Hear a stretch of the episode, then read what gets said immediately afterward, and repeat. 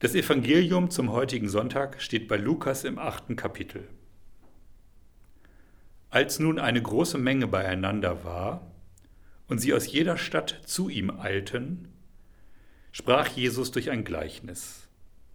Es ging ein Seemann aus zu sehen seinen Samen, und indem er säte, fiel einiges auf den Weg und wurde zertreten, und die Vögel unter dem Himmel fraßen's auf und anderes fiel auf den Fels, und als es aufging, verdorrte es, weil es keine Feuchtigkeit hatte. Und anderes fiel mitten unter die Dornen, und die Dornen gingen mit auf und erstickten's. Und anderes fiel auf das gute Land, und es ging auf und trug hundertfach Frucht. Da er das sagte, rief er, Wer Ohren hat zu hören, der höre.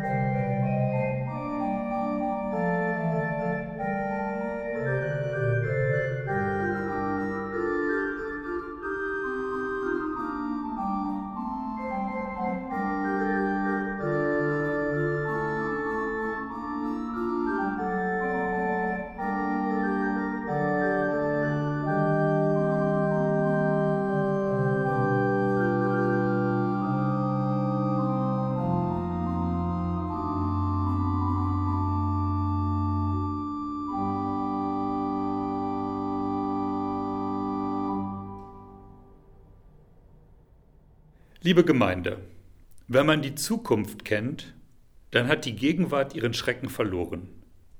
Wenn wir wissen, wie die Sachen ausgehen, dann ist alles vorherbestimmt und es wird in seinen geordneten Bahnen ablaufen.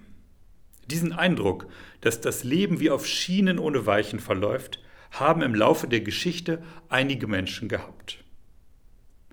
Der römische Staatsmann und Philosoph Seneca war beauftragt, den künftigen Kaiser Nero auf sein Staatsamt vorzubereiten und hat dies unter anderem getan, indem er ein Buch mit dem Titel Über die Milde verfasst hat.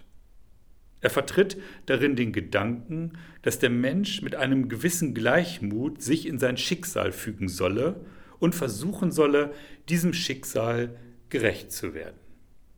Seneca war ein Philosoph, der wie andere vor ihm der Schule der Stoa anhing, die betonte, dass das Leben aus einer Kette von Ursachen und Wirkungen bestehe. Und alles, was ist, hat eine Ursache, die ihm vorausliegt. Somit bestimmen die Ursachen die Wirkungen und damit bestimmt die Vergangenheit die Zukunft. Ein Problem dieser Denkrichtung war zu bestimmen, was wir Menschen in unserem Leben dann überhaupt beeinflussen können, wenn die Gegenwart in den Ursachen der Vergangenheit begründet liegt. Gelöst wurde dieses Problem dadurch, dass unterschieden wurde zwischen den äußeren Dingen, die in der Natur ablaufen, wo auf eine bestimmte Ursache zwingend eine bestimmte Wirkung folge, und davon wurden dann die inneren Dinge unterschieden, die im Menschen vorgehen. Dort wurde durchaus Handlungsfreiheit zugestanden.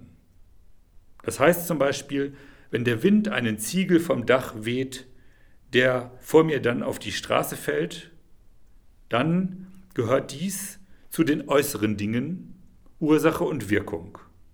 Aber ob ich dann diesen Ziegelfall als Anlass nehme, mit dem Dachbesitzer zu schimpfen oder mich selbst zu bedauern, warum ich denn bloß bei dem Sturm spazieren ging, das liegt in meiner Entscheidung. Auf diese Art versuchen manche Stoiker, so nennt man die Anhänger dieser antiken Denkschule, die empfundenen menschlichen Freiheiten mit dem Glauben an die Vorherbestimmung des menschlichen Schicksals zu verbinden. Der Reformator Johannes Calvin hat den Gedanken des Schicksals in seine Theologie aufgenommen. Bei ihm als Theologen heißt das Schicksal dann Gottes Vorherbestimmung oder lateinisch Prädestination.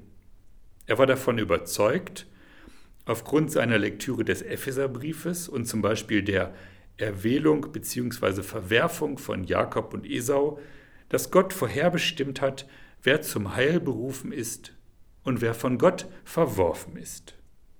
Er verkündigte die Lehre von der vorherbestimmten Verdammnis bzw. von der vorherbestimmten Berufung in der Kirche als seine Predigt. Und er ging natürlich davon aus, dass die Gemeinde zu den Berufenen gehört. Er wollte also seiner Gemeinde durch den Bezug auf die Prädestination versichern, dass Gott sie zum Heil vorherbestimmt habe und dass sie sich dieses Heils entsprechend verhalten solle.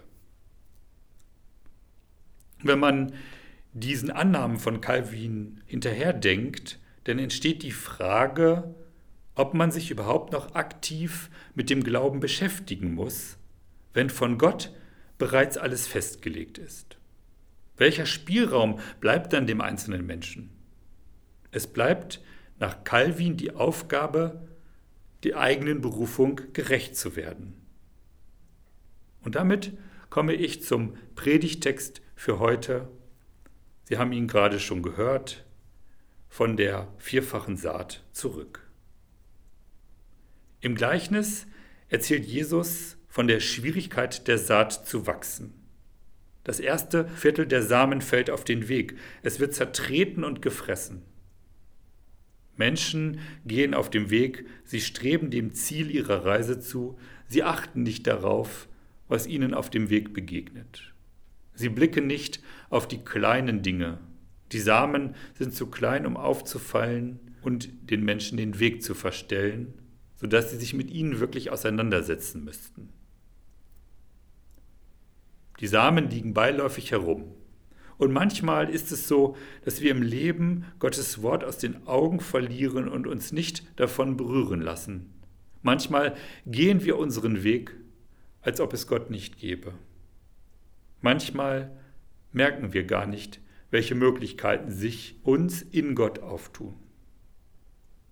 Und die Vögel, die die Samen fressen, sind wohl Geisteshaltungen, die bewusst jede Form von Religion lächerlich machen, wie wir sie zum Beispiel im kämpferischen Atheismus eines Richard Dawkins erleben.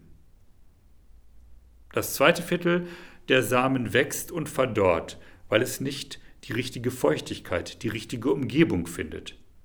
Der Same, der gelegt ist, stirbt an den schlechten Umweltbedingungen. Der gute Impuls durch Gottes Wort, der aufgenommen wurde, findet keine Resonanz, kann nicht im Leben nachklingen und verschwindet so wieder. Das ist vielleicht der Fall, wenn der Glaube als nur eine Möglichkeit erscheint, weil wir ständig auswählen müssen.